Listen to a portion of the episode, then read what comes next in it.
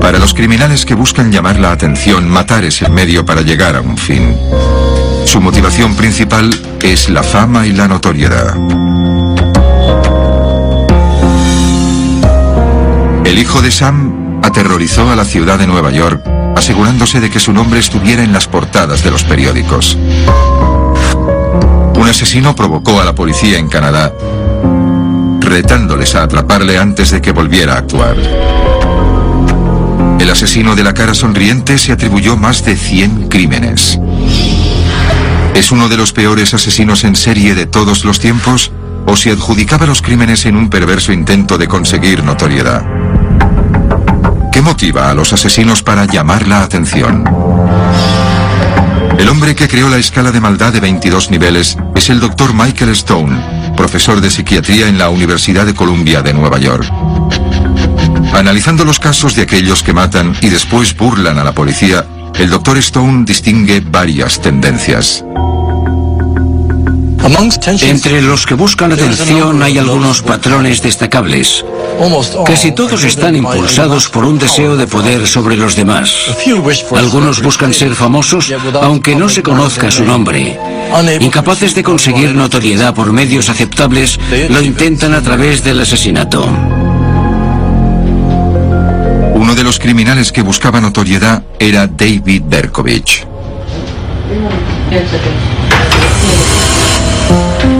17 de abril de 1977, Nueva York. Joven pareja fue acribillada a tiros en su coche. La policía encontró una carta anónima. El autor aseguraba que su padre le había obligado a matar y se identificaba como el hijo de Sam. El asesino anónimo sembró el pánico en la ciudad. Los neoyorquinos tienen fama de poder lidiar con todo, pero ese rasgo se ha puesto a prueba este caluroso verano. Durante un periodo de 19 meses disparó a 15 personas, seis de las cuales fallecieron. Después de algunos de los ataques, el asesino enviaba cartas a la policía y a los medios de comunicación. Prometía continuar matando. David Berkovich, que se denominaba a sí mismo el hijo de Sam, es la quinta esencia del buscador de atención. La necesidad de ser el centro de atención, aunque ésta esté motivada por el odio, es parte de la personalidad retorcida que desarrolló desde su tierna infancia. Richard David Falco nació en Brooklyn, Nueva York, el 1 de junio de 1953. Unos días después fue adoptado por Nathan y Pearl Berkovich. Al joven David le costó deshacerse de la sensación de haber sido abandonado por su madre biológica. Inició actos de maldad para llamar la atención. Tenía celos del periquito de su madre adoptiva. Envenenó al pajarito con un producto de limpieza convencido de que solo él merecía toda la atención. A menudo los niños se comportan de manera extravagante cuando quieren llamar la atención. Y las acciones de Berkovich mostraban un desprecio lascivo por la vida. Quitar una vida es, después de todo, una línea formidable que cruzar. Cuando David era adolescente, Perl Berkovich murió de cáncer. Fue devastador. La sensación de rechazo aumentó y su resentimiento creció. David buscaba algo que llenara su vacío. Se apuntó como voluntario en la policía, fue a la universidad y se alistó en el ejército. Pero la sensación de rechazo y soledad persistió. El padre adoptivo de Berkovich se mudó a Florida y David alquiló un piso en el Bronx, uno de los barrios de Nueva York. Lejos de su familia y con pocos amigos, comenzó a provocar incendios, basureros, coches abandonados y edificios vacíos. Aseguraba ser responsable de más de 1.400 incendios y registraba meticulosamente cada acción. Provocar fuegos proporcionó a Berkovich una sensación de poder e identidad que no había experimentado nunca antes. Para él debió haber sido una experiencia embriagadora. Berkovich descubrió enseguida que la piromanía, su primera adicción, no era suficiente, así que trató de encontrar una mayor. El asesinato. Perfil de un psicópata. Perfil de un psicópata. David Berkovich fue adoptado por una cariñosa pareja de Nueva York a los pocos días de vida pero creció traumatizado por haber sido abandonado por su madre biológica. De niño mostró un comportamiento antisocial. De joven era un agresivo pirómano. En mayo de 1975, Berkovich localizó a su madre biológica y descubrió que tenía una hija. Le sobrepasó saber que se había quedado con su hermana y no con él. Su profunda soledad provocó que estuviera desesperado por conseguir amor, aceptación y atención. Insatisfecho con los incendios, sus crímenes evolucionaron. El 29 de julio de 1976, Berkovich disparó a dos mujeres cuando entraban en su coche. Una de ellas murió. Fue su primer asesinato. Su acción captó las portadas de los diarios. Le encantaban los titulares. Leer sus crímenes en el periódico habría sido un momento de plenitud para Berkovich. Al parecer, tal reconocimiento para un hombre desapercibido que se sentía rechazado por el mundo le animó a cometer más crímenes. Debido al tipo de arma que utilizaba, la policía le apodó el asesino del calibre 44. Buenas noches. Esta mañana el asesino del calibre 44 ha vuelto a intentar matar en Nueva York. Berkovich siguió atacando. Empezó a cundir el pánico entre los neoyorquinos. La gente no sale de noche, todo el mundo tiene miedo. Eso es así y no se habla más que del asesino. El 17 de abril de 1977, Berkovich actuó de nuevo. Disparó en la cabeza a dos personas, matándolas. La chica estaba cubierta de sangre. Fue un horror. El chico gritaba, gritaba y gritaba. En esta ocasión, Berkovich dejó una nota firmada con el apodo por el que se le empezaría a conocer, el hijo de Sam. Al dejar la nota en la escena del crimen, Berkovich está llamando la atención aún más sobre sus crímenes. Ya no se contenta con que se hable simplemente de los asesinatos en los periódicos. Crea la identidad del hijo de Sam, a quien pronto conocerá el mundo entero. Un mes después, Berkovich envió una carta al columnista del Daily News, Jimmy Breslin. Sam no me permitirá dejar de matar hasta que acabe su sed de sangre. Verás mi obra en mi próximo trabajo. Al publicar párrafos de la carta, las ventas se dispararon. El hijo de Sam se había convertido en el protagonista mediático. Pero la policía tenía pocas pistas. La atención recibida a partir de su correspondencia con la prensa proporcionó a Berkovich algo que no había conseguido por sí mismo, sensación de triunfo y el respeto de los demás. Finalmente, tras 19 meses y 6 muertes, la policía le da alcance. Localizaron a Berkovich gracias a una multa de aparcamiento que le pusieron durante uno de sus ataques. Le acorralaron fuera de su casa y le obligaron a identificarse. Sonrió y dijo, soy yo, el hijo de Sam. ¿Por qué habéis tardado tanto? Tras su arresto, el asesino aseguró que Sam era un demonio que había poseído al perro de su vecino y le había ordenado matar. David Berkovich acabó declarándose culpable y fue sentenciado a 315 años de prisión.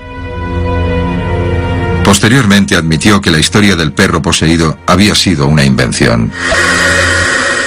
A Berkovich no le satisfacía solo matar. Necesitaba la atención de los medios de comunicación. Y ningún titular era suficiente. Creó una persona maléfica diseñada para convertirle en leyenda. La grandilocuencia de sus actos, su deleite y el sentimiento de superioridad ante las autoridades le colocan en mi escala en un nivel incluso superior al de un asesino múltiple. Le coloco en el 17, reservado a asesinos manipuladores que castigan y atormentan a la sociedad en su conjunto. A David Berkovich le motivaba la emoción de la caza y una necesidad desesperada de atención. Mostraba una temeridad sobrecogedora. Normalmente, las personas que buscan emociones solo se ponen en peligro ellas mismas. Pero hay otros como Berkovich, cuya indiferencia ante el miedo les conduce a una sorprendente capacidad de violencia. Una investigación revela que la temeridad lleva más lejos que la búsqueda de emociones. Estos chicos buscan situaciones peligrosas que a muchos les daría miedo y disfrutan de ellas. En la Universidad de Nueva Orleans, el doctor Paul Frick estudia la agresión y el comportamiento antisocial en niños y adolescentes. Su investigación indica que los niños que se muestran insensibles y carentes de emociones tienen más riesgo de desarrollar un comportamiento peligroso y agresivo. El miedo y la angustia son emociones negativas que parece que no poseen. Los muchachos con rasgos insensibles y emotivos y con problemas cognitivos tienden a ser los delincuentes más agresivos y violentos. El doctor Frick ha desarrollado un experimento para probar que la insensibilidad y la falta de emotividad indica temeridad. La prueba de detección de puntos mide el tiempo de respuesta del sujeto a las imágenes que aparecen en un monitor. Aparecen dos fotografías en la pantalla, una encima de otra, seguidas de un punto. Apretarán una tecla si el punto está en la foto de arriba y otra si está en la de abajo. Hay que presionar una de las dos teclas lo más rápido posible. Los resultados se miden en milisegundos, de manera que los investigadores pueden determinar la respuesta preconsciente del cerebro. Intentamos obtener una respuesta antes de que piensen en el contenido. Una respuesta inmediata que es más automática. Algunas fotos eran neutras. Otras tenían una carga emotiva. La respuesta habitual en un niño sería reconocer un punto en las pinturas emotivas más rápido que un punto en una foto neutra. Pero aquellos con personalidades insensibles, carentes de emoción, que llevan a la temeridad, no mostraban una respuesta tan elevada. Descubrimos que los niños insensibles, carentes de emoción, no muestran ninguna diferencia entre las fotografías inquietantes y las neutras, o muestran una respuesta más lenta ante aquellas inquietantes no han desarrollado una reacción empática normal a imágenes de dolor, ni sentimientos de miedo o temor cuando imaginan su propio dolor.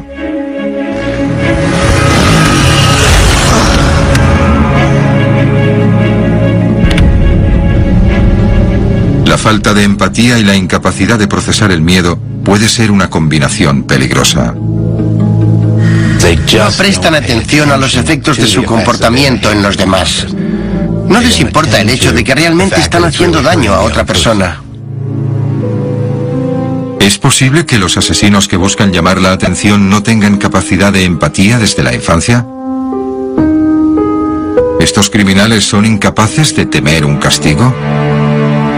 Algunos asesinos muestran estas características y consiguen la notoriedad que desean mediante acciones muy agresivas y públicas. 1974, Wichita, Kansas, en el medio oeste estadounidense. Un periódico local recibe una misteriosa carta. Línea tras línea describía una carnicería espeluznante. La carta estaba firmada por BTK, del inglés Bind, Torture, Kill, vendar, torturar, matar.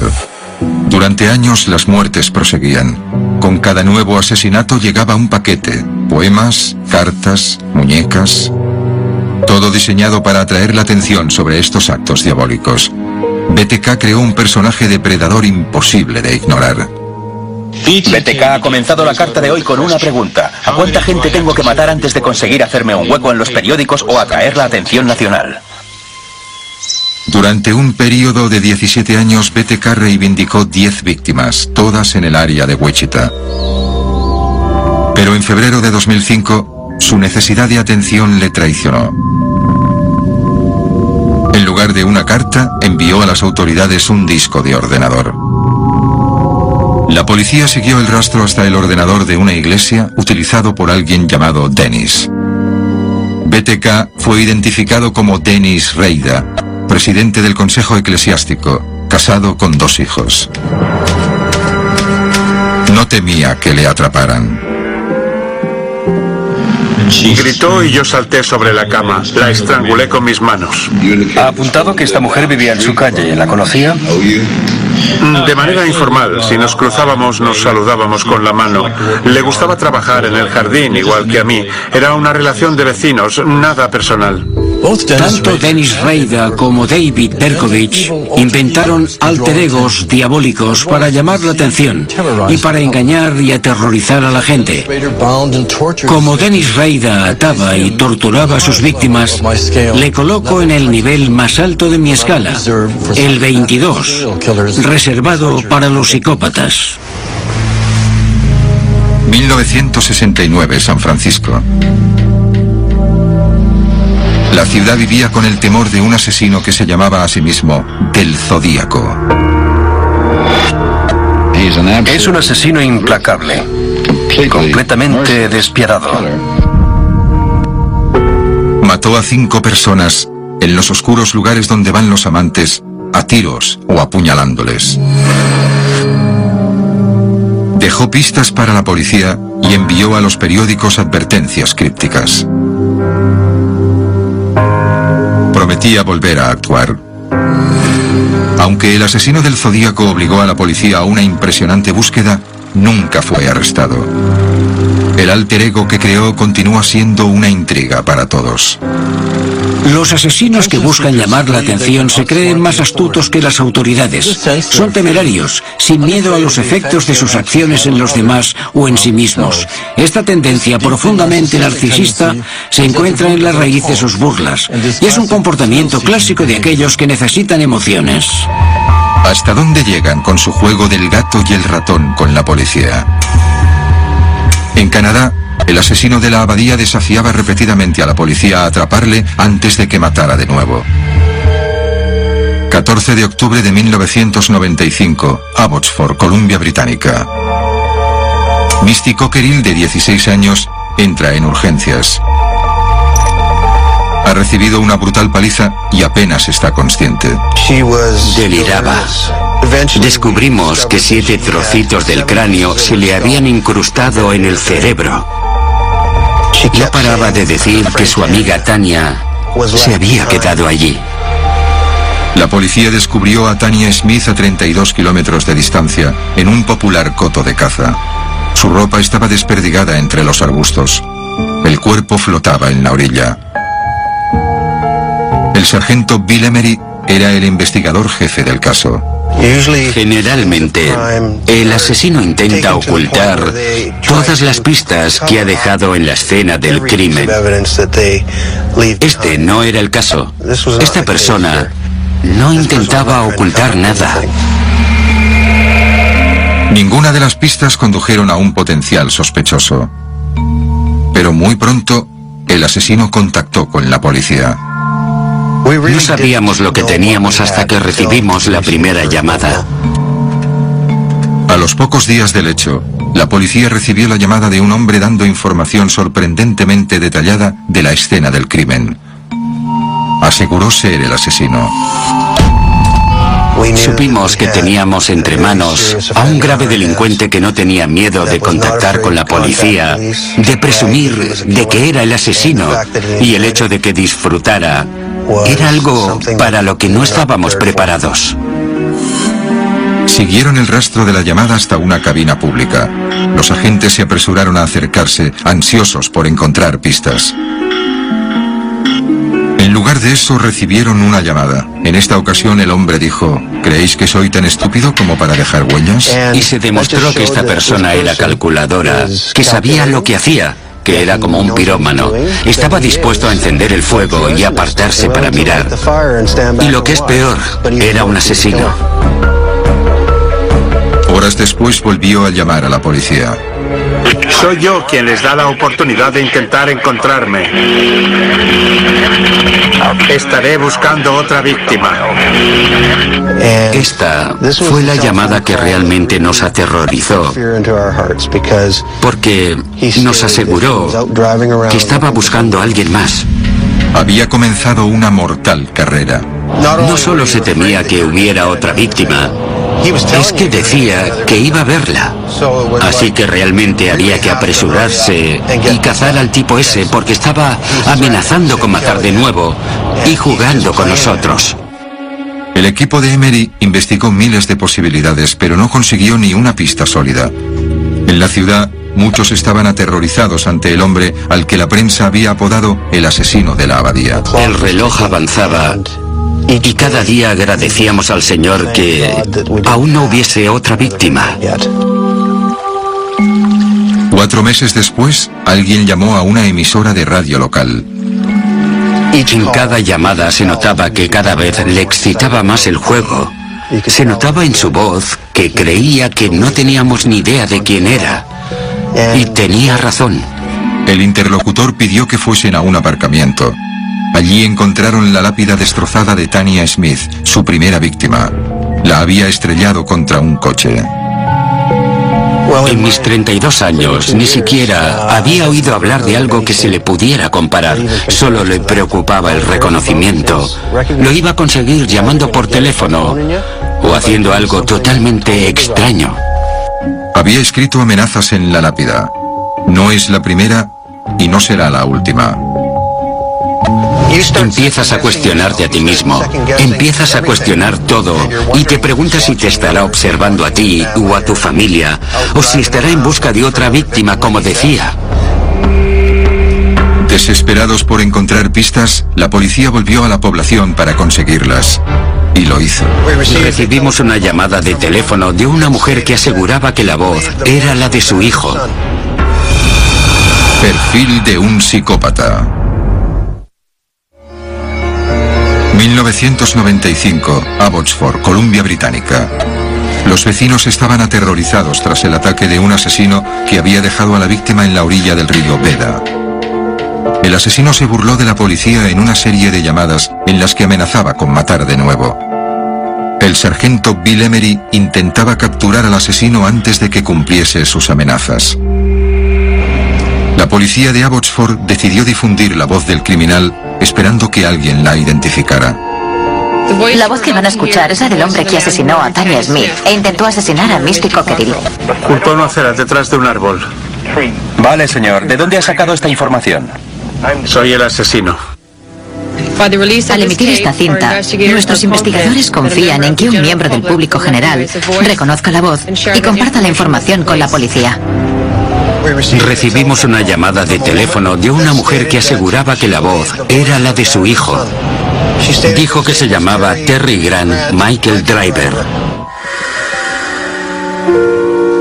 Terry Driver, de 30 años, trabajaba en una imprenta. No parecía un sospechoso potencial. Estaba casado con dos hijos y no tenía antecedentes. Para determinar si Driver encajaba en el perfil de un asesino que busca llamar la atención, el Dr. Stone analiza su vida. A primera vista, muchos asesinos desesperados por llamar la atención llevan vidas normales, como todos nosotros. Desean reconocimiento y elogios, pero hay algo en el pasado aislado de estos asesinos que las lleva a la violencia. Terry Driver nació en enero de 1965 en la Columbia Británica.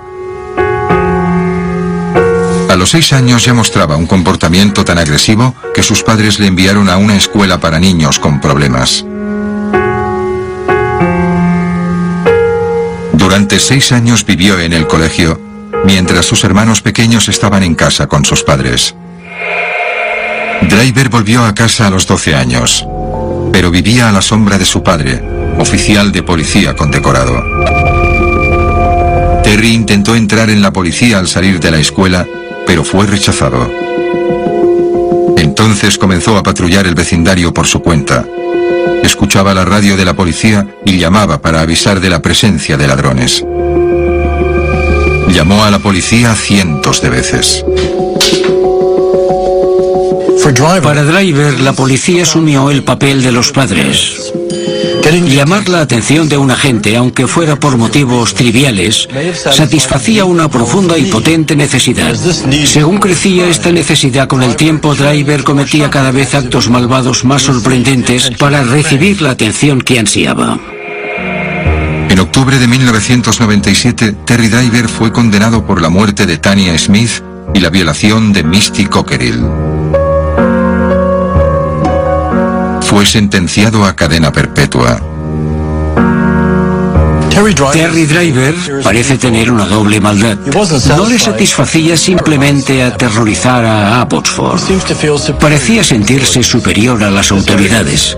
Esta arrogancia se evidencia en sus continuas burlas, la profanación de la lápida de Tania Smith y sobre todo en el ataque a Misty Cockerill y Tania Smith. Aunque solo asesinó a una víctima, le coloco en el nivel 16 de mi escala, reservado a psicópatas egocéntricos que cometen múltiples actos despiadados. Con sus burlas y amenazas, Terry Drive y David Berkovich muestran un desprecio absoluto por las víctimas. ¿Por qué ciertas personas no muestran compasión o empatía? El doctor Roy Baumeister cree que la respuesta está en algo que todos experimentamos, rechazo social. El doctor Baumeister, profesor en la Universidad Estatal de Florida, estudia autocontrol, violencia y agresión. La inclusión es básica para la supervivencia. Lo que sucede con las personas rechazadas es que su sistema emotivo está cerrado. Baumeister cree que el rechazo social puede, en algunos casos, conducir a la incapacidad para notar dolor, tanto físico como psicológico. Para probar esta teoría, cuenta con voluntarios para analizar su umbral del dolor. Entra una persona y evaluamos el dolor mediante un pequeño artefacto que se pone en el dedo y que gradualmente aumenta la presión. El sujeto indica cuándo comienza a sentir dolor y cuándo éste se hace insoportable.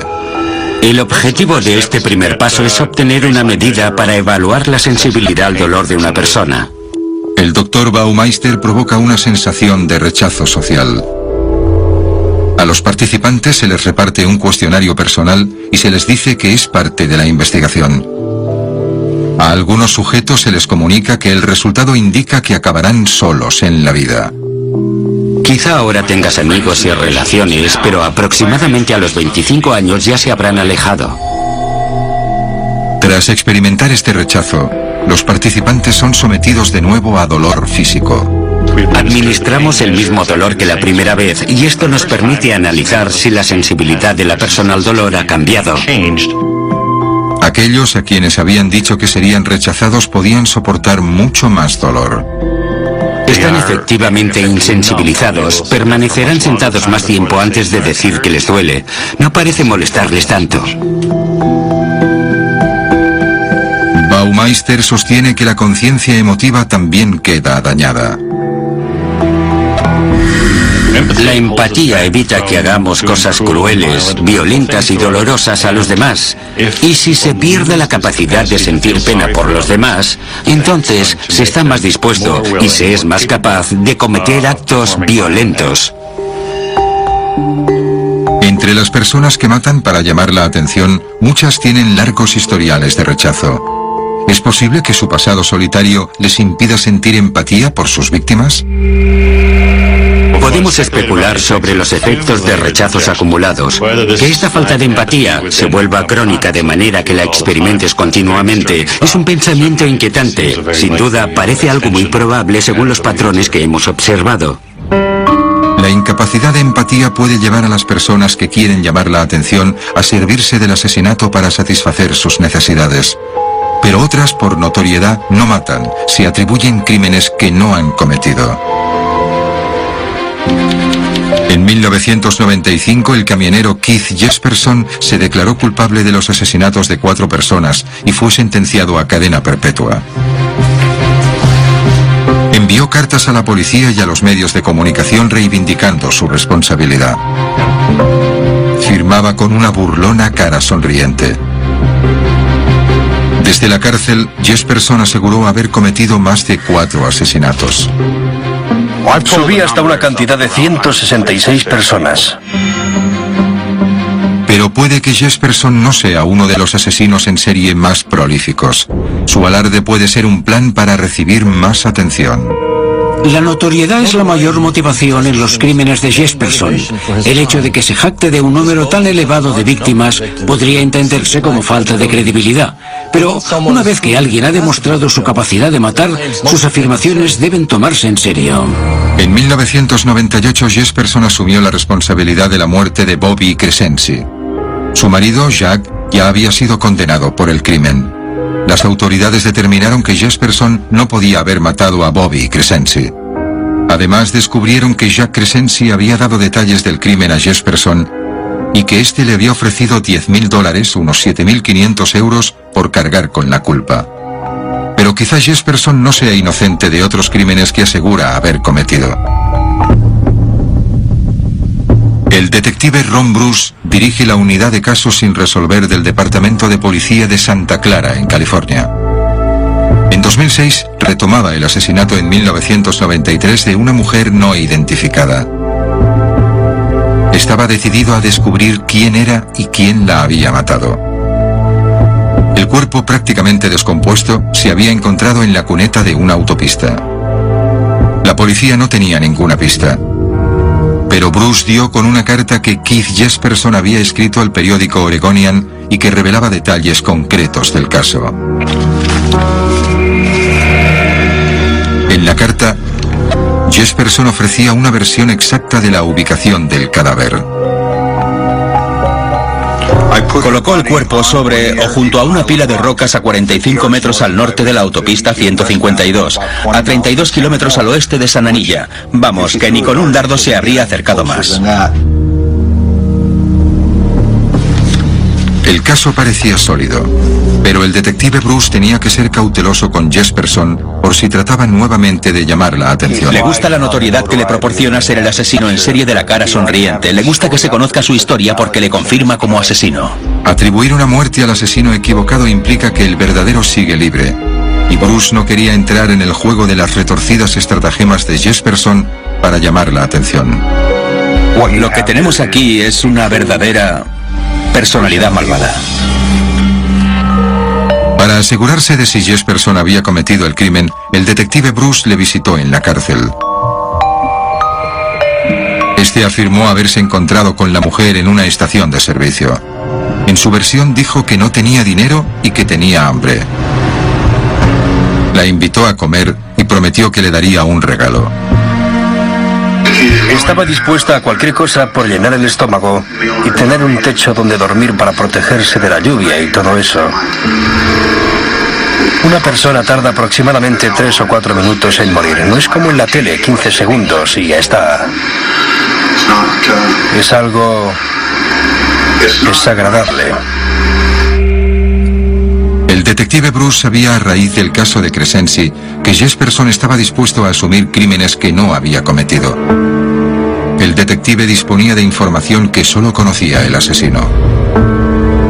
Los investigadores habían descubierto una linterna en la escena del crimen.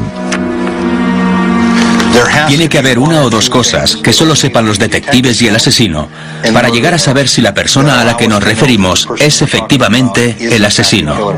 En este caso, una linterna. El detective Bruce le pide que le cuente cómo se deshizo del cadáver. La llevé hasta las rocas y la tiré allí. Y al hacerlo, se me escapó la linterna y salió despedida. Intenté buscarla en vano. Con este detalle confirmado, el detective queda satisfecho de que la confesión de Jesperson del asesinato fuese real. Pero no creía que este asesino con ganas de llamar la atención hubiese dejado la linterna accidentalmente. Mi conjetura es que en cada uno de los homicidios que cometió dejó algo que pudiera conectarle si en algún caso fuera necesario. No quería que nadie más se llevase el mérito. En 2006, Bruce acusó oficialmente a Jesperson del asesinato de una víctima sin identificar. Se le declaró culpable en 2007. Bruce quería entender mejor al hombre que cometió este horrible crimen. No me gustaría ser una mujer y enfadarle. Parece que es entonces cuando salta. Elige a muchas mujeres. Supongo que le gustaba coger prostitutas en las estaciones de servicio de los camiones y lo hacía con frecuencia. Describió haber tenido en varias ocasiones relaciones perfectamente normales con otras personas, relaciones de larga duración. Probablemente, si consigues superar los primeros 15 minutos a su lado, estés a salvo. ¿O no? Una de sus víctimas era una vieja amiga. Y según cuenta, decía, mi vida está prácticamente acabada, quiero morir. Y él se reía, Le dijo, ¿en serio? Y ella contestó, sí, ojalá estuviera muerta. Pues yo puedo ayudarte. ¿De verdad? Vale. Y la mató. No sé si será verdad o no, no lo sé. Contó unas cuantas historias que probablemente no sucedieron tal y como él las cuenta. Además, el detective Bruce necesita la ayuda de Jesperson para identificar a la víctima. Durante la entrevista le enseña bocetos de la policía. Cogió este boceto y dijo, sí, aparte del pelo es ella. Y esas fueron casi sus palabras exactas. Creo que esta es la que más cerca está de su verdadera descripción en el momento del crimen. Siempre que miro los ojos de esta fotografía, veo dolor. Si te fijas en las mejillas demacradas y en su palidez, piensas en una alcohólica o drogadicta prolongada. Era una sin techo, alguien que había estado expuesto a la lluvia. Las fotografías proporcionan a Bruce la única posibilidad de resolver el caso. El plan es hacer un póster con esta foto y después haré un viaje y lo pegaré en todas las prisiones del condado, desde básicamente la frontera de Oregón hasta Sacramento o incluso un poco más lejos, en todas las estaciones de servicio para camiones en todos los apartamentos de renta baja o en todas las zonas de caravanas que encuentre. Alguien tiene que conocerla y empezaré por ahí, por alguien que la conozca. Y si no hay otra cosa, llegar al siguiente escalón en este viaje por reconocerla. Lo único que sé es que no me gustaría que me dejasen aquí tirado. En este momento, para él, ella no era más que basura. Había perdido su valor de todo punto, condición y forma. Así que espero que podamos identificarla y ofrecer un final a la familia si es que tenía. Y también a mí. Es posible cerrar un caso de asesinato, pero ¿es posible desentrañar la psique retorcida del asesino de la cara sonriente? Quitar una vida no es nada. Ya lo he hecho muchas veces. No es nada. Perfil de un psicópata. Keith Jesperson, el asesino de la cara sonriente, fue condenado por cuatro asesinatos. Pero este hombre ansioso por llamar la atención asegura haber matado a 166 personas. ¿Qué motivaba a Jesperson a matar y por qué continúa atribuyéndose asesinatos que no cometió? La mente de Keith Jesperson, el Dr. Stone debe analizar su vida y sus crímenes. Un asesinato que revela mucho acerca de la mente de Jesperson sucedió en enero de 1990 en Portland, Oregón. Jesperson conoció a Tonya Bennett en un bar y la convenció para que se fuera a casa con él. La violó y estranguló. Después se deshizo de las pruebas. La policía ni siquiera interrogó a Jesperson. En un primer momento se sintió orgulloso por haber cometido el asesinato con éxito. Dos meses después, el orgullo se convirtió en envidia cuando los nombres de Laverne Pavlinak y John Sosnowski saltaron a los titulares. La pareja fue finalmente condenada por el asesinato de Tonya Bennett. Resistiéndose a permanecer anónimo, Jesperson confesó los detalles en las paredes de lavabos de Oregón y Montana. Pero estas confesiones pasaron desapercibidas. Durante los siguientes cinco años, Jesperson vagó por las autopistas del noroeste de la costa del Pacífico. Se cree que mató al menos a cinco mujeres más y reivindicó la autoría de sus crímenes a través de cartas a la policía y a los medios de comunicación. Lo que está claro es que el peligroso personaje que creó el asesino de la cara sonriente encontró su hueco en la historia criminal de Estados Unidos. Las cartas de Jesperson a los medios de comunicación son tarjetas de visita motivadas por el ego y reflejan un narcisismo extremo. El reconocimiento de sus actos es irónicamente más importante que seguir libre. Esta necesidad de atención seguramente se desarrolló al principio de su vida. Nacido en la Columbia Británica en 1955, Keith Jesperson y su familia pronto se mudaron al estado de Washington.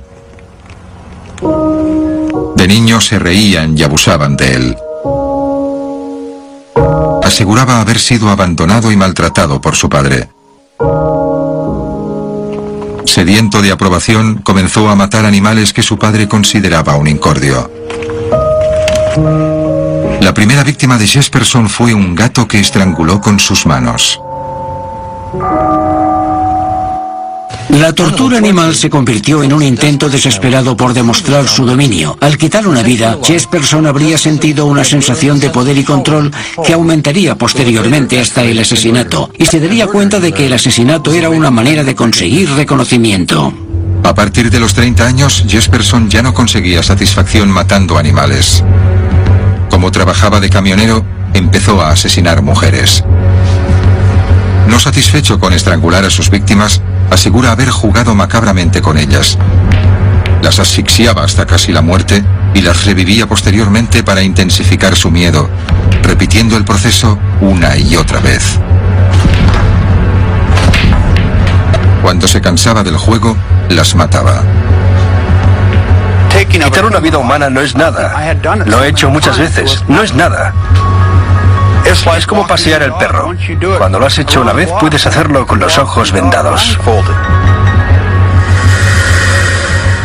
A los 39 años, Jesperson creó un nuevo juego de dominio y control. Escribió una carta a un juzgado de Oregón asegurando que había asesinado a Tonya Bennett cuatro años antes. Revelaba detalles que solo el asesino podía conocer. La carta pasó desapercibida, escribió a un periódico exigiendo que se le escuchara. Estaba firmada con una cara sonriente.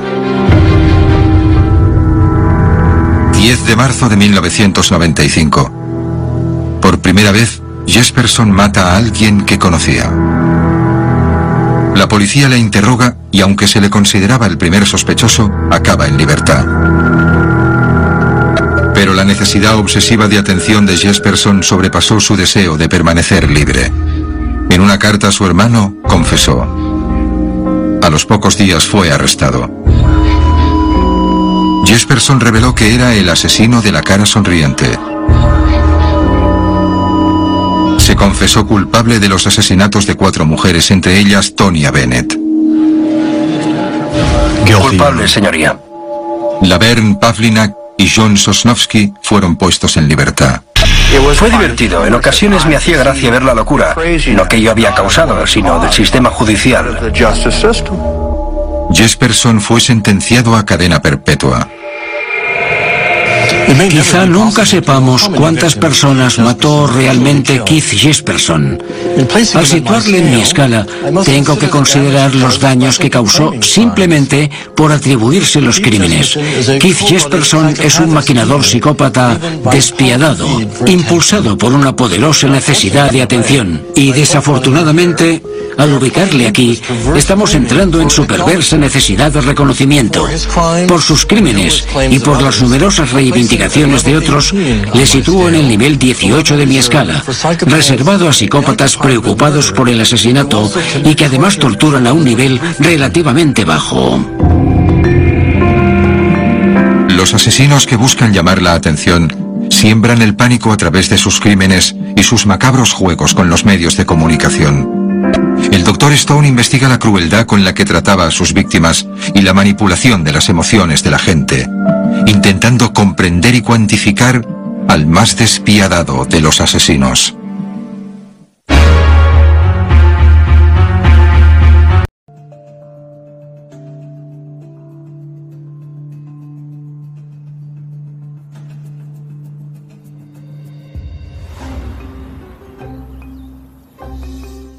DeLand en Florida parece la típica ciudad americana. Pero detrás de estas paredes tan bien cuidadas hay impulsos asesinos a punto de estallar.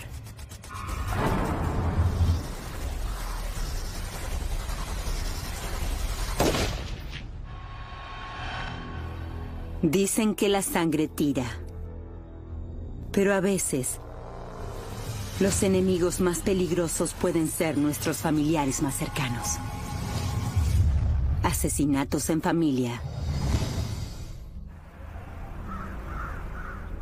DeLand es una ciudad pequeña y pintoresca.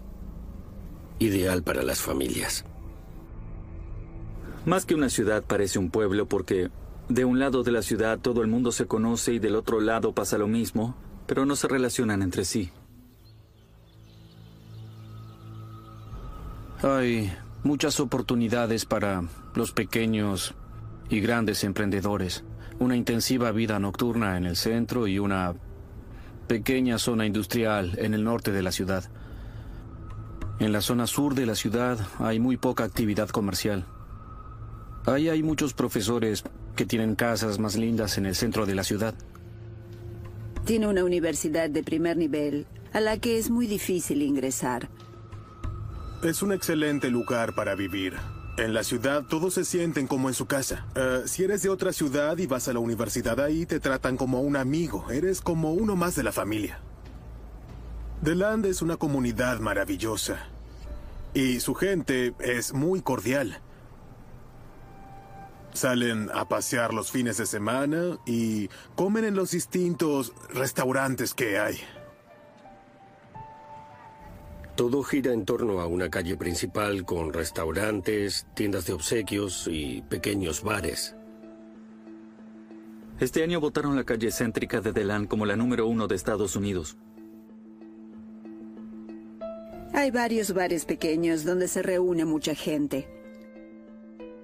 Delan tiene muchos festivales de música y arte. Es como viajar en el tiempo. Ferias artesanales, ferias de cerveza, ferias de vino. Hace poco tuvimos una feria de quesos. Hay muchas actividades para atraer gente a la ciudad. Está a unos 25 kilómetros de la costa. La verdad, todo de Delan es lindo. Aunque es tranquila ciudad, parece perfecta. perfecta. Todos saben que las afueras pueden resultar algo claustrofóbicas. ¡Sáquenme de acá! ¿Me oyen? Pero esto ya es un extremo. ¿Me oyen? Si me oyen, pidan ayuda. ¡Ayuda! ¡No! ¡Ayuda! Por favor, por favor, ayúdenme. Teresa Rogers se quedó encerrada y su esposo Phil llega para rescatarla. Dejarle una nota de amor en su camión de reparto de carne no fue la mejor decisión, pero esa impulsividad es lo que más le gusta a Phil de su esposa.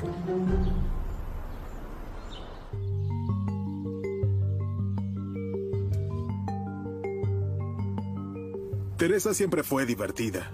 Era linda. Pero sabía defenderse. Teresa era auxiliar docente en una pequeña escuela de De Leon Springs. Phil era un trabajador como todos. Trabajaba para una compañía de repartos. Llevaba comida a domicilio. Mucha gente lo conocía bien y lo quería mucho. Parecían ser la pareja perfecta. ¿Qué tal unos huevos con tocino? Sabes que no puedo negarme a eso. Phil veía a Teresa como un trofeo. Siempre quería que se viera bien. Incluso en su casa, cuando no estaba vestida para salir, tenía que usar ropa corta. Siempre se vestía con muy poca ropa. Oye, tengo mucho trabajo esta semana, así que no estaré mucho en casa.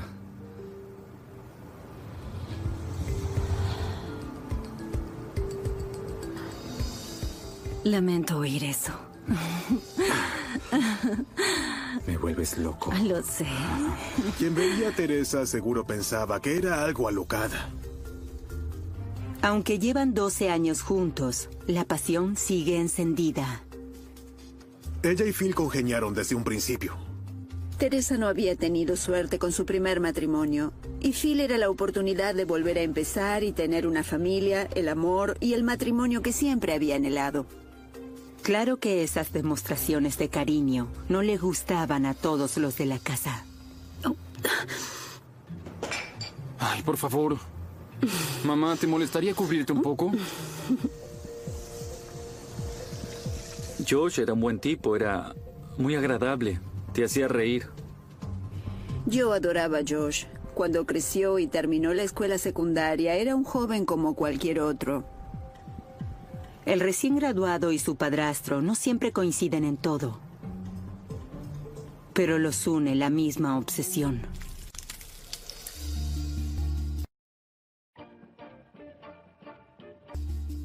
Era un auto espectacular. Era un Monte Carlo.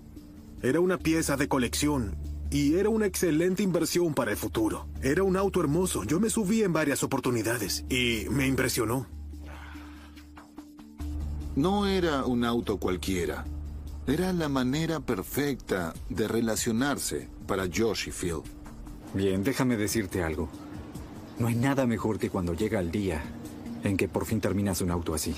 Ah, seguro. Desde la graduación, Josh comparte su pasión por los autos clásicos. Teresa tenía una amiga casada con un corredor de carreras y Josh trabajaba en el taller que tenían. Hay que limpiar el carburador. ¿Puedes hacerlo? Sí, creo que puedo encargarme, Phil. Armé casi todo el auto yo solo.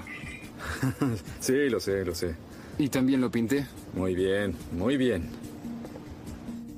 Para un adolescente no habría nada como tener un Monte Carlo SS y que lo vieran conduciéndolo. Y Phil le había prometido el auto a Josh. Aunque a Josh le corre aceite de motor por las venas, su hermanastra Jessica prefiere ver el mundo a través de la lente de su cámara. Jessica era hija de Phil de un matrimonio anterior y ella soñaba con ser fotógrafa profesional. Era muy, muy atractiva, como una de esas modelos que se ven en las revistas. Hoy, Jessica tiene una sorpresa para la familia.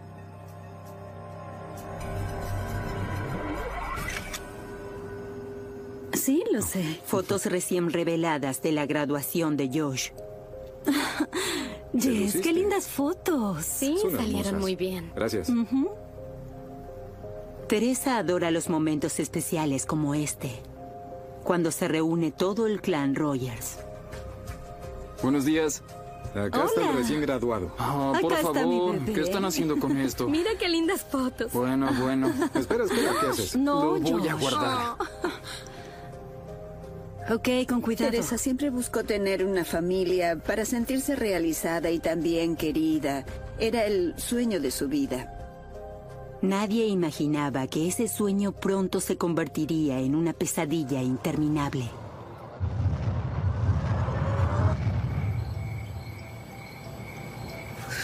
Al tiempo, la familia y todos sus amigos encuentran otra excusa para reunirse. También está el hermano de Teresa, John. Romperás la cámara. Todos los años en Halloween nos reuníamos en la casa de ella y Phil. Haré que me llamen doctor de ahora en más. Su familia no era pequeña. Todos íbamos a las reuniones familiares. Y siempre jugábamos a distintos juegos. Nos divertíamos mucho, contaban chistes, historias graciosas. Y Teresa siempre era la estrella. A Teresa le encantaban las reuniones y siempre acaparaba la atención. Feliz Halloween para todos. Terminó la escuela y es hora de festejar. Miren qué belleza. ¿Y alguien? Acaba de ganarse un castigo.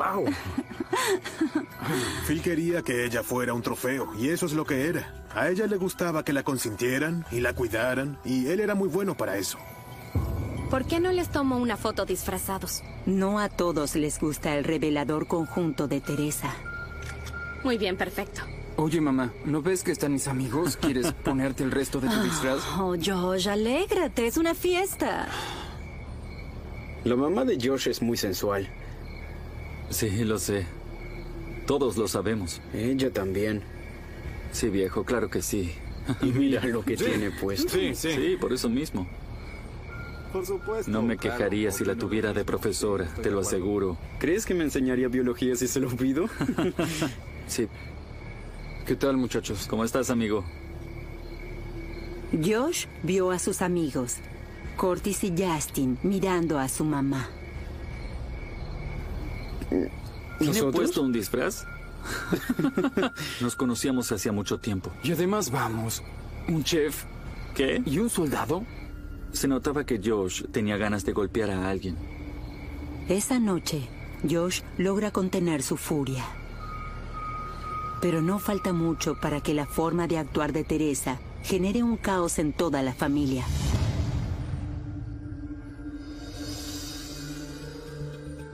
A las dos semanas, Jessica, la hija de Phil, pasa sin avisar. ¿Papá?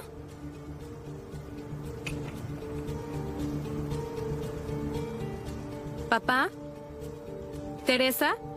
No hay nadie en casa. Hola. Pero igual, Jessica se pone a husmear. ¿Qué es esto?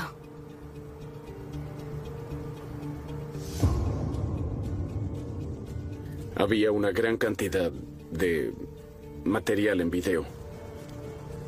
Oh, por favor. No eran películas infantiles.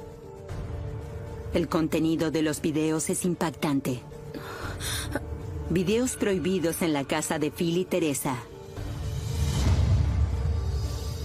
Y Jessica conocerá muy bien a la estrella de esta grabación. La familia perfecta de los Rogers parece estar a punto de destruirse por un escandaloso video sexual.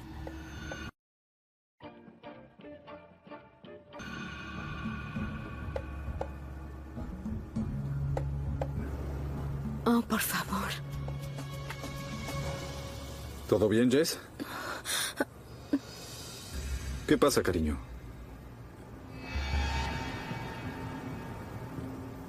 Al explicar lo de los videos sexuales, Phil hace una confesión muy inesperada. Me siento muy avergonzado. Siento que lo hayas visto. Teresa, la madrastra de Jessica, y un hombre que no es su esposo son los protagonistas del video.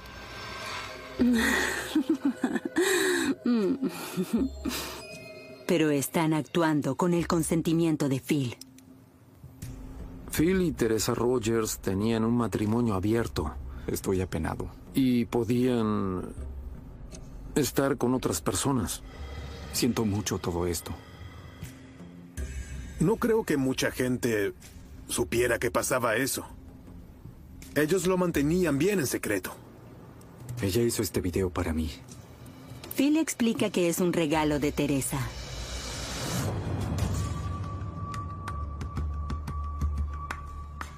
Y no es el primer video de ese tipo que hace. Phil llevaba a hombres a la casa. Algunos eran repartidores, otros eran clientes.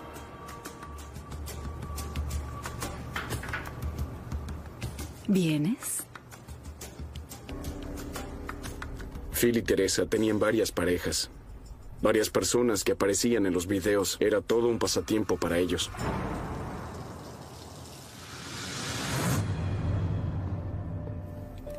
Es una revelación sorprendente de alguien que decía ser un hombre de familia. Tú nunca hubieras hecho algo así con mamá. Esto es algo entre Teresa y yo. Por favor. Eso provocó una gran tensión en la relación entre Phil y su hija. Ella te cambió y tú ni siquiera lo ves. Esto no cambiará nada.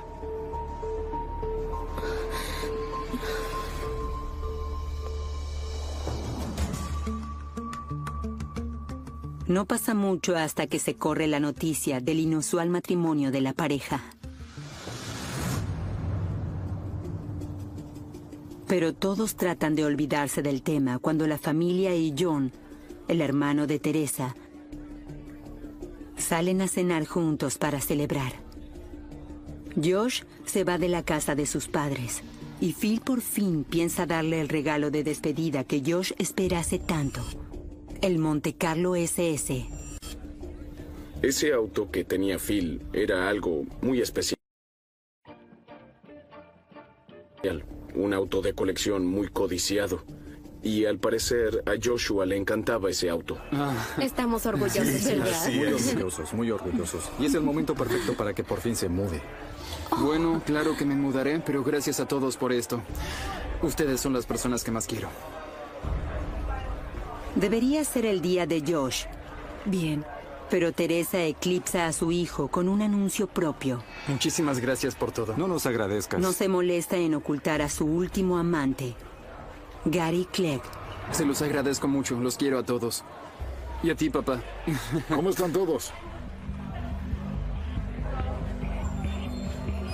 ¿Phil? Hola. Hola, cariño. ¿Cómo estás? Oh, rayos, qué linda estás. Para Josh, una cosa es oír hablar de Gary pero conocerlo ya es pedir mucho. Phil, ¿te acuerdas de Gary? Sí. Hola, Phil. Gary. Este es el agasajado, Josh. Josh. Y ella es Jessica, la hija de Phil, y mi hermano John. Hola, John. Eh, hola.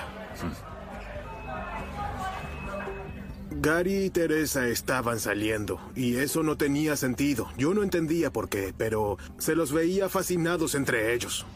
Tengo una buena noticia para darte. Me quedé anonadada. No tenía idea de que ocultaban todo eso. Cosas como lo del matrimonio abierto, los amantes, la relación con Gary, tantos secretos. Sí, lo sé. Ahora todo el mundo lo sabe. Y Phil está empezando a cuestionarse su relación abierta, porque ve que lo que sienten Teresa y Gary es más que atracción física. Gary se divorció de su esposa para poder estar con Teresa.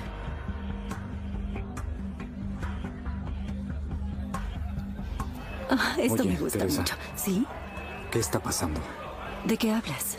Vamos, ¿qué es todo esto? Tú sabes bien lo que es. No, no, no. Esto es algo entre nosotros. Cariño, Sí, bueno, no es puedes que- andar. Oye, oye, esto es entre mi esposa y No yo. nada. ¿eso Por qué? No tiene nada Phil, que ver contigo. cálmate. Cierra la boca. Cuando empiezan a alterarse los ánimos, Oye, a mí nadie me hace callar, maldito. escucha. ya basta. ¿Qué pasa? ¿Qué Oigan, pasa? oigan. es Jessica quien debe calmarlos a todos. Papá, tú tienes un regalo sorpresa para Josh. ¿Vamos afuera para verlo? Puede que la fiesta se haya arruinado, pero al menos Josh tiene el regalo de Phil para conformarse.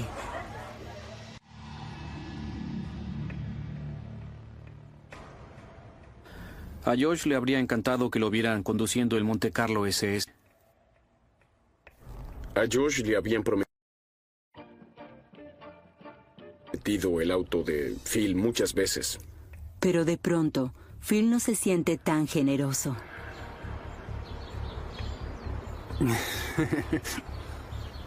¿Sabes qué? El auto. Me lo quedaré. Es mío. No estoy bromeando. Si se suma el intercambio de parejas que genera competencia y celos y tiene muchas otras derivaciones, bueno, no es la situación ideal. No hay trato, lo siento. ¿Qué dices, Phil? Aún no está Oye, no listo. soy un niño. Y yo me dediqué mucho más al auto que tú y lo sabes. Eso es solo una parte, ¿ok? ¿Quién lo compró? ¿Mm? ¿Quién? Así es, yo lo hice. Empiezas a recordarme mucho a tu madre. Engreído y egoísta.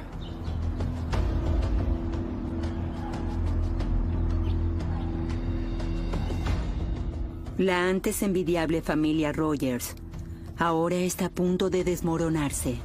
Y no todos sobrevivirán a la caída.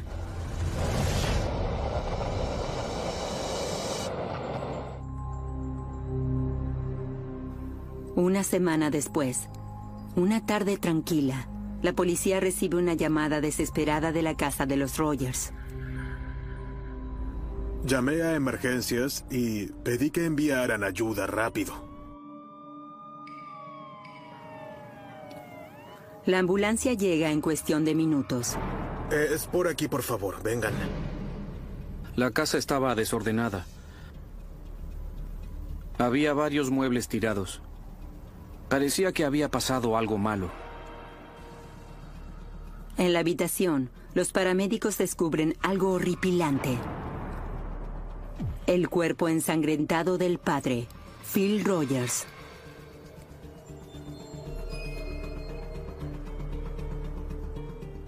Pensaron que podría haberse suicidado. Con todo lo que Phil soportó en los últimos días, eso parece casi comprensible. Pero esta escena siniestra oculta más de lo que aún puede sospecharse.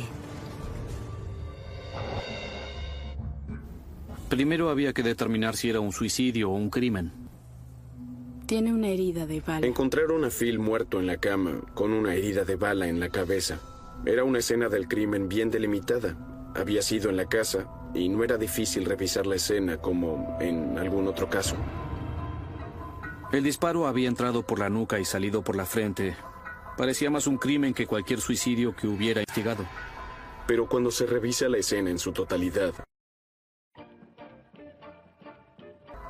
que incluye fotografiar todas las paredes en busca de manchas de sangre, casi todo lo que hay en la escena se considera una posible prueba. Al pie de la cama, los detectives hallan su primera pista importante. Revisamos la habitación y encontramos la etiqueta del precio de un arma. Supimos el número de serie porque estaba en la etiqueta. Había quedado ahí.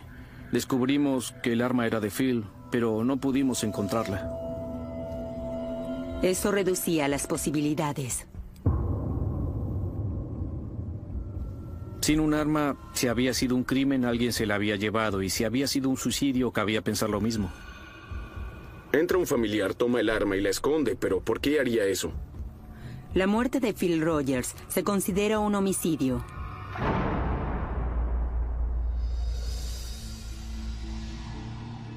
Los investigadores deben interrogar a quien llamó a emergencias. El cuñado de Phil, John Whedon. Así es. Bueno... Sí, yo los llamé. Primero se me acercaron y me preguntaron si sabía si pasaba algo. Les dije que no. Debo decir que sentí escalofríos. Les aseguro que fue así. En ese momento me di cuenta de que era sospechoso. Pero... Y John seguirá siendo sospechoso hasta que pueda responder algunas preguntas. Como dónde está la esposa del hombre asesinado y cómo fue que John se encontró con la escena del crimen.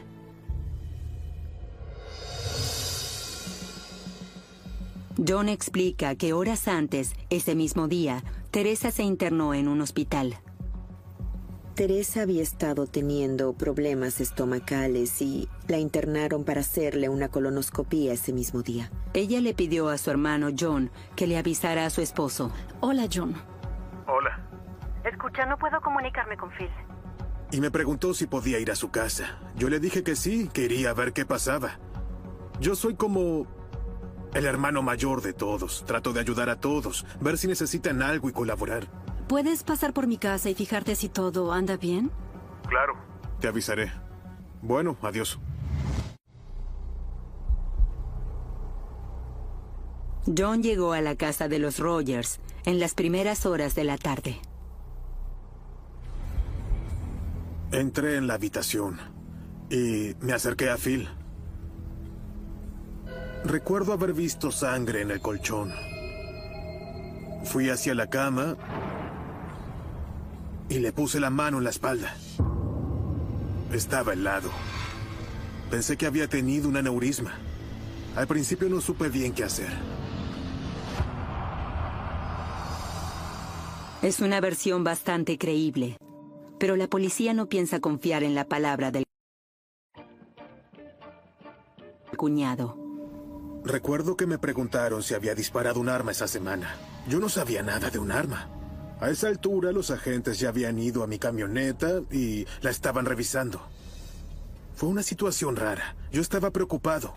Y aunque sabía que no había hecho nada, fue muy desagradable tener que pasar por el proceso que implica la escena de un crimen. No, no puede ser. Igual, John dio una explicación verosímil. Y Teresa, la esposa del hombre muerto, tiene una coartada sólida.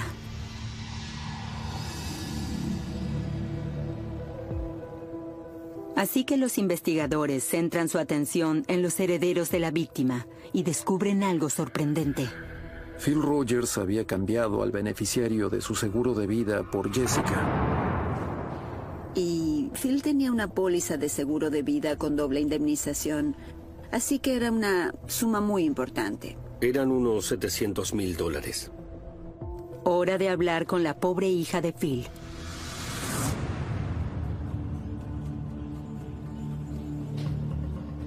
que está enfrentando su dolor en su cuarto oscuro improvisado.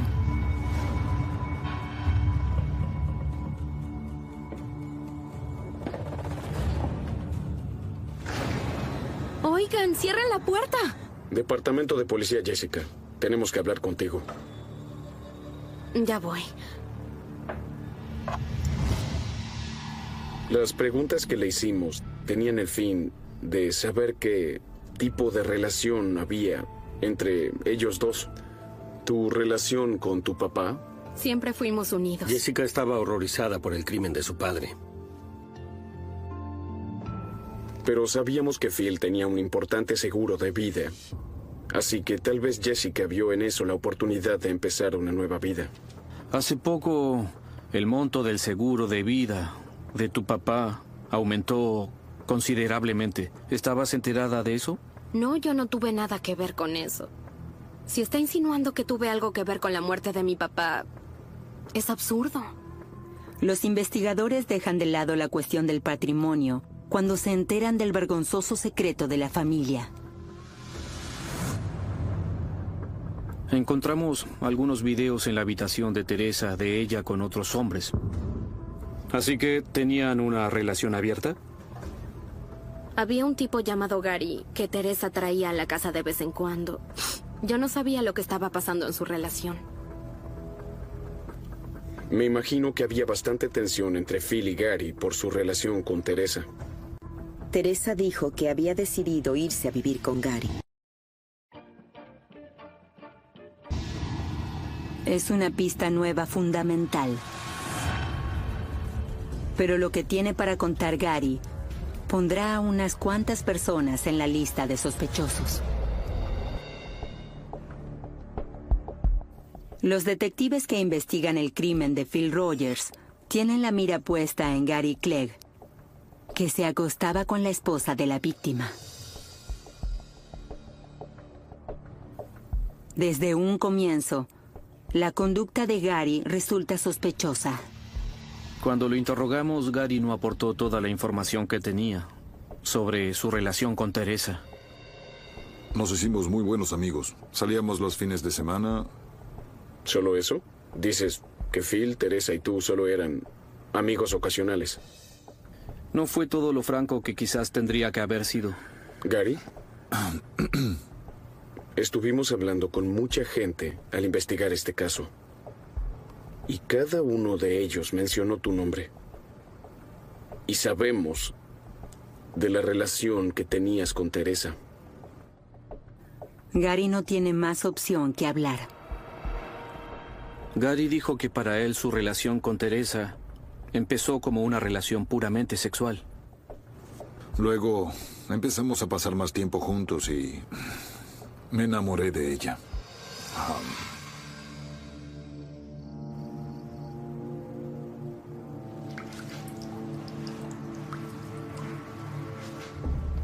Pienso que cuando Gary empezó a verse con Teresa, no era más que un par de encuentros por mes. Pero luego se dieron cuenta que querían estar juntos. Bueno, tengo una buena noticia para darte. Hablé con mi esposa. Ok, ¿y?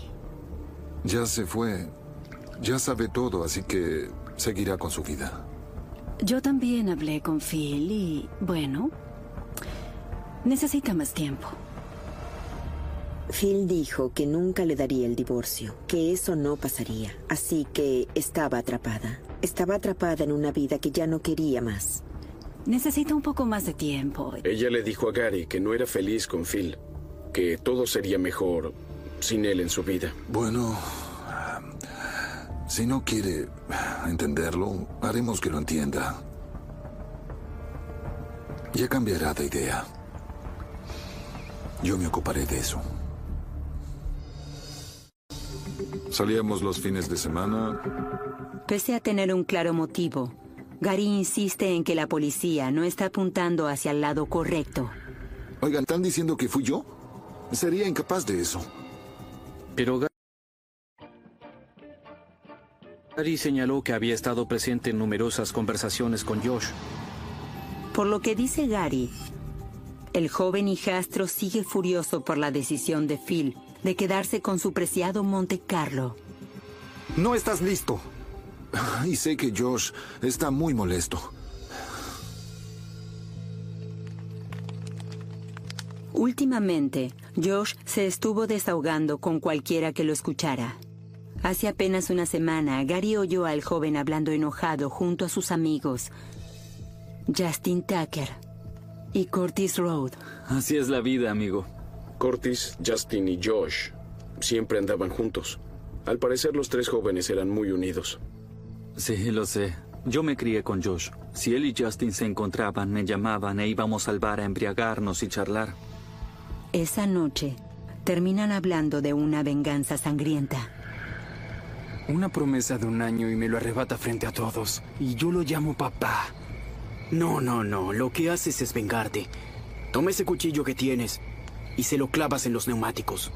No, el auto no hizo nada. Adoro ese auto. Fue él. Lo odio.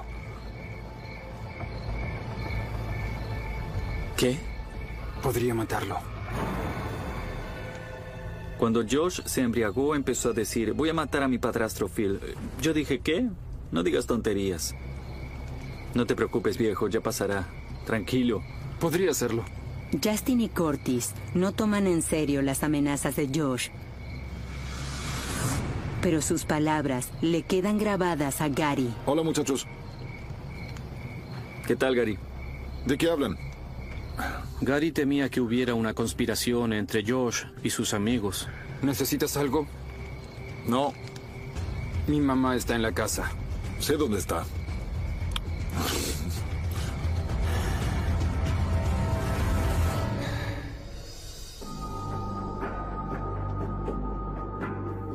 Gary dijo que había oído todo eso, pero no formó parte de ningún plan asesino. Yo pensé que era una charla entre amigos y no le di importancia. La policía deja a Gary y se dirige al hospital del condado para hablar con Teresa, la esposa, sobre el amante sospechoso y el hijastro resentido. Queríamos saber qué era lo que pensaba. ¿Acaso Gary sería su nuevo esposo? ¿Sería el caballero que la rescataría? ¿Cuál era el plan que tenía ella? Cuando la interrogamos por momentos parecía estar actuando. Phil era un excelente esposo. Era un excelente padre. Todos lo querían. Quería convencernos de que lo que decía era verdad cuando no había motivos para dudar de ella. Aunque Teresa parece estar sobreactuando, los detectives saben a ciencia cierta que ella no podría haber matado a su esposo. Estaba claro que Teresa Rogers tenía coartada. No había estado presente en la escena del crimen. Estaba en el hospital. Por algún motivo, la sacamos de la lista de los que podían apretar el gatillo, pero no quería decir que no estuviera implicada. Teresa había ido al hospital a tratarse un problema desconocido. Si estaba enferma o no, no sabría decirlo. Tal vez era solo un engaño para tener una coartada. ¿Y su hijo Josh sabe dónde estuvo anoche? ¿Qué importa eso? Josh no tuvo nada que ver con esto. Phil y Josh también tenían una excelente relación. Todos querían a Phil. Nadie hubiera querido hacerle daño. Era un hombre adorable. Ella negó todo. Y dio a entender que Gary podía ser el responsable de todo. Seguirá con su vida. Todos querían a Phil. Pero Teresa no puede asegurar quién está detrás del crimen de Phil. Y la policía tampoco. ¿Acaso Gary Clegg asesinó a Phil para que Teresa fuera solo suya? ¿El joven Josh realmente mató a su padrastro por un auto? Jessica, la hija de Phil, ¿podría haber matado por la plata del seguro?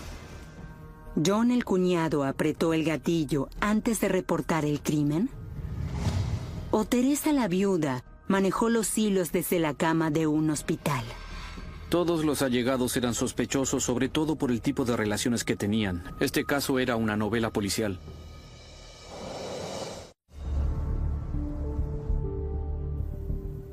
Con toda una familia sospechada por el crimen de Phil Rogers, los detectives se focalizan en el recibo del arma homicida. Mira esto, el recibo de un arma. Que bien puede haber sido una pistola desaparecida registrada a nombre de la víctima. Investigamos el número de serie del arma desaparecida y descubrimos que Curtis había tenido el arma en su poder una semana antes. Curtis Rhodes, el mejor amigo de Josh, el hijastro. Enseguida buscan a Curtis para interrogarlo. La policía me dijo que quería hablar conmigo, así que fui a la estación yo mismo. No sabía lo que me enfrentaba. Curtis, tengo el arma. Casi es por acusarte ya mismo. Esa no es mi arma. No es mía. Me preguntaron para qué tenía el arma y creo que en ese momento supe que tenía que hablar. Ansioso por contar todo, Cortis explica que se vio forzado a ser parte de ese plan asesino hace dos semanas. Por su buen amigo Justin y Josh, el hijastro de la víctima, aún molesto por la promesa incumplida de Phil. Esta es la casa, ¿sí? Sí. Y por acá atrás está el bosque y el dique. Justin y Josh sacaron unos mapas y empezaron a hacer anotaciones en los mapas. Justin y Josh estaban planeando el crimen. El impulsivo complot de Josh contra su padrastro puso muy nervioso a Curtis. Si esperamos hasta la noche y vamos por este camino de acá, pasamos por el medio eh, del No bosque. puedo ser parte de esto, viejo. Esto es demasiado. Me voy a mi casa. Antes de poder irse, Curtis se vio atrapado por la instigadora menos pensada. Oye, ¿a dónde vas? Em, em, me iba a mi casa a dormir. Ok, escucha, solo espera un minuto. Sé que esto parece una locura. Pero Phil no es un buen tipo. Tiene un arma en la casa. Y necesito sacarla de ahí. Teresa dijo que tenía miedo de que Phil le hiciera algo, así que me pidió que fuera a buscar la pistola. ¿Puedes hacerlo? Sí, sí, claro, puedo hacerlo.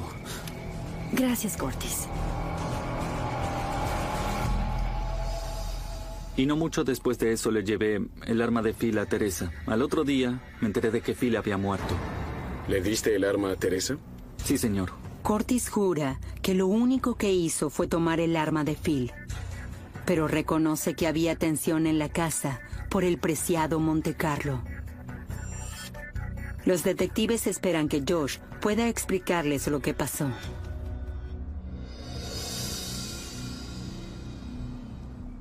Unas horas después, Josh está esposado en la sala de interrogatorios. Curtis nos contó todo. ¿Algo para decir a tu favor?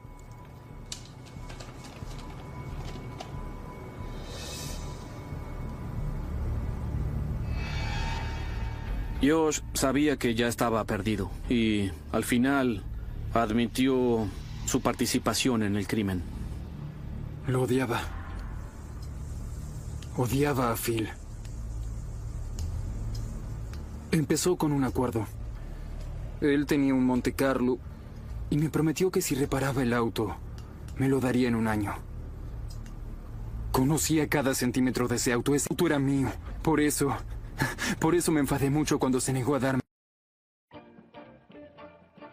En el estacionamiento del restaurante, frente a todos, no estábamos solos.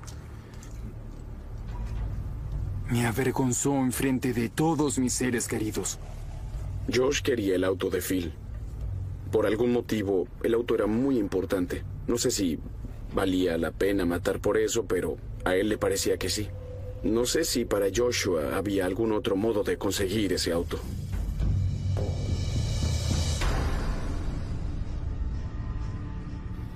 Como Curtis se niega a ayudar, Josh recurre a su otro mejor amigo Justin para llevar a cabo el plan de su madre. Teresa Rogers era igual a una viuda negra porque atrajo a esos jóvenes a su red y orquestó el crimen de su esposo. ¿Pensaron un poco más sobre lo que hablamos?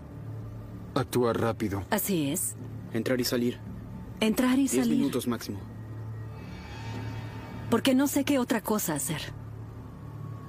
Les iba a pagar a Justin y Josh con parte del cuantioso seguro de vida. Teresa manipuló y usó a su hijo diciéndole que esa era la única manera de salir de la situación en la que estaban. Teresa luego toma una medida drástica para armar su sólida coartada. Hagámoslo.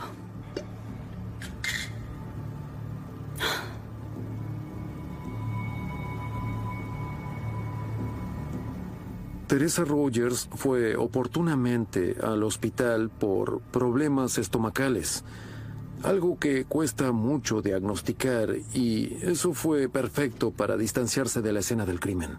El día del crimen, mientras Teresa está anestesiada del otro lado de la ciudad, Josh hace entrar a Justin en la casa familiar. Vamos. No pasa nada. Mi mamá le dijo que tomara unas pastillas. Está dormido. Teresa llamó a Phil antes de que se acostara y le dijo que tomara su medicina para dormir. De ese modo, tendría la tranquilidad de que él estaría bien dormido cuando entraran. Se dirigen arriba, donde Phil está durmiendo tranquilo.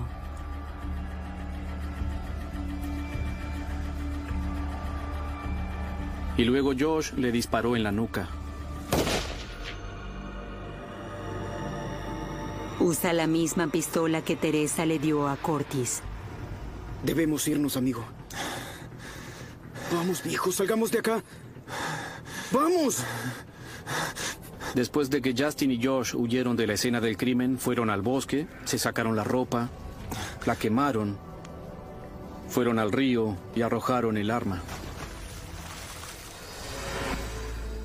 Tras la confesión de Josh, Arrestan a Tessa, la instigadora, en la casa de sus padres.